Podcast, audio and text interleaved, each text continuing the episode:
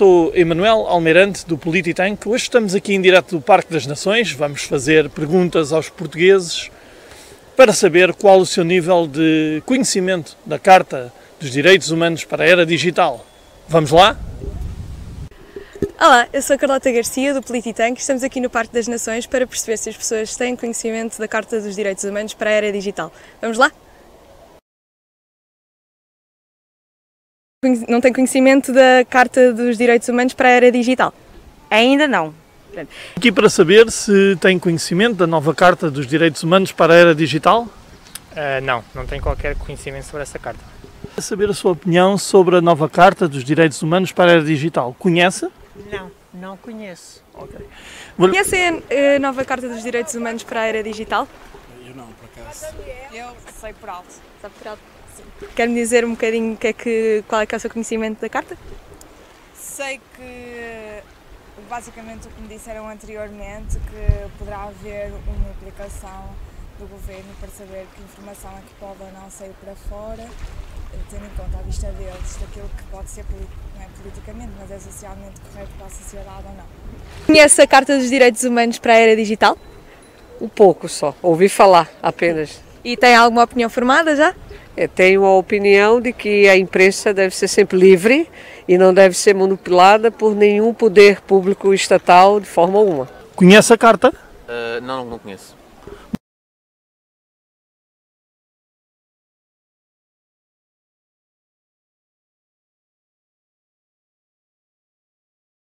Portanto, esta carta pretende defender, ou está escrita para defender os direitos das pessoas à informação, portanto, para defender as pessoas das fake news, confirmar fontes, o governo vai ser quem decide quem tem um selo de qualidade ou não e também vai ser ele a apoiar as redações com gabinetes de fact-checking nas próprias redações. O senhor está de acordo com isto ou não?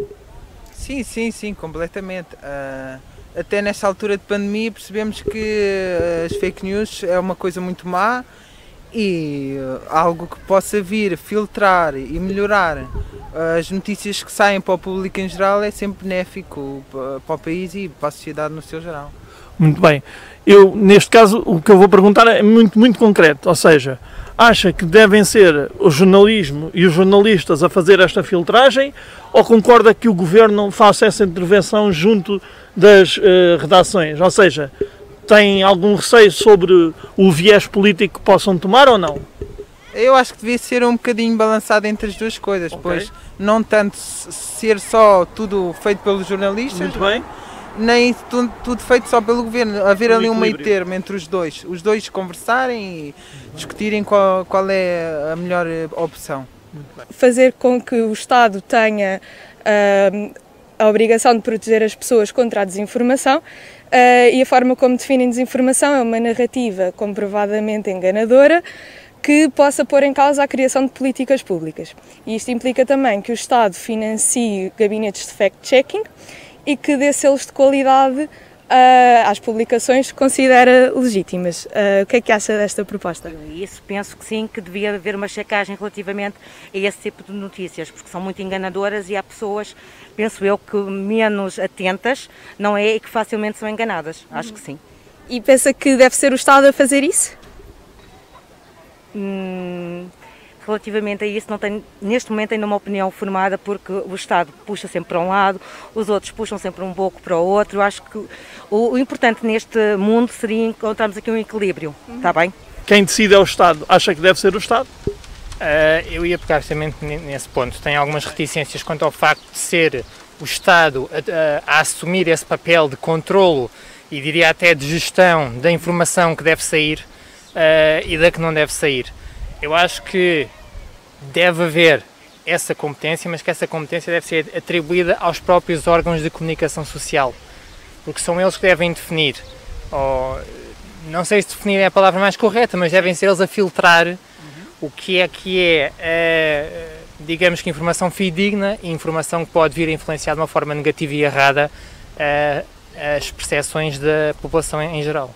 Então não concordaria com o Estado, por exemplo, apoiar gabinetes de fact-checking dentro das redações?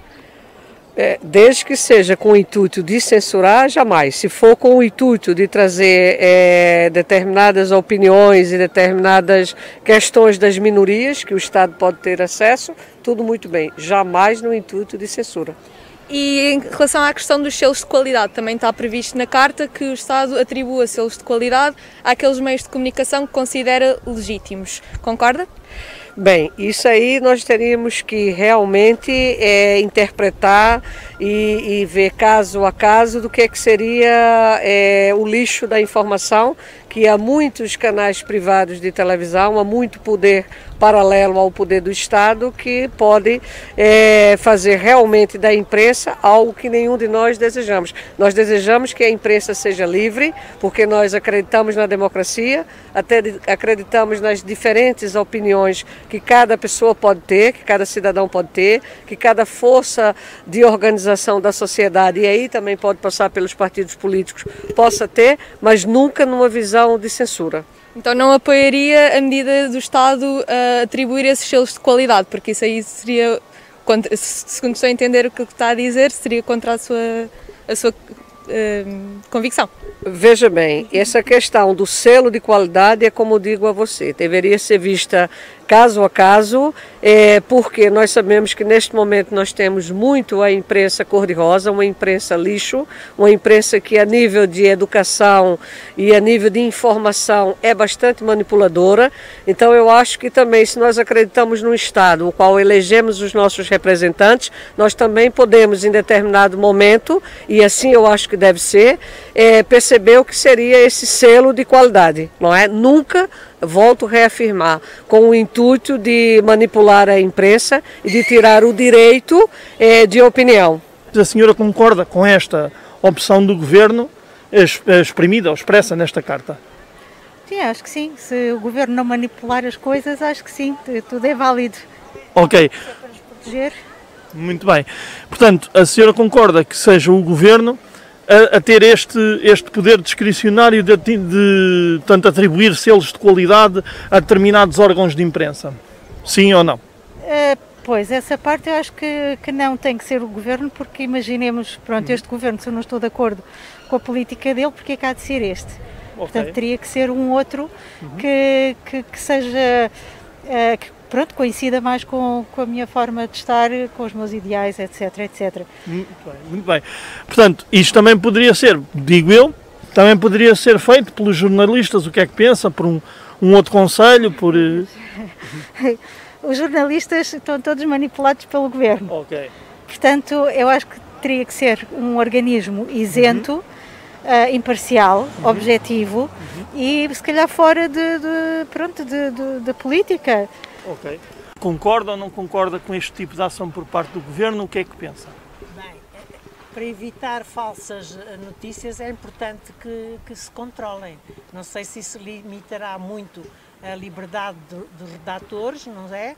Porque uhum. temos que saber quem são os, quem é que está nas redações, se é honesto, se é eticamente responsável uhum. ou se não. Porque nós sabemos muito, muitas vezes que há notícias falsas que podem induzir é, está a perceber? Sim, sim, sim. Eu não sei bem. Certo. Portanto, Só por isto, por causa das notícias falsas, não é?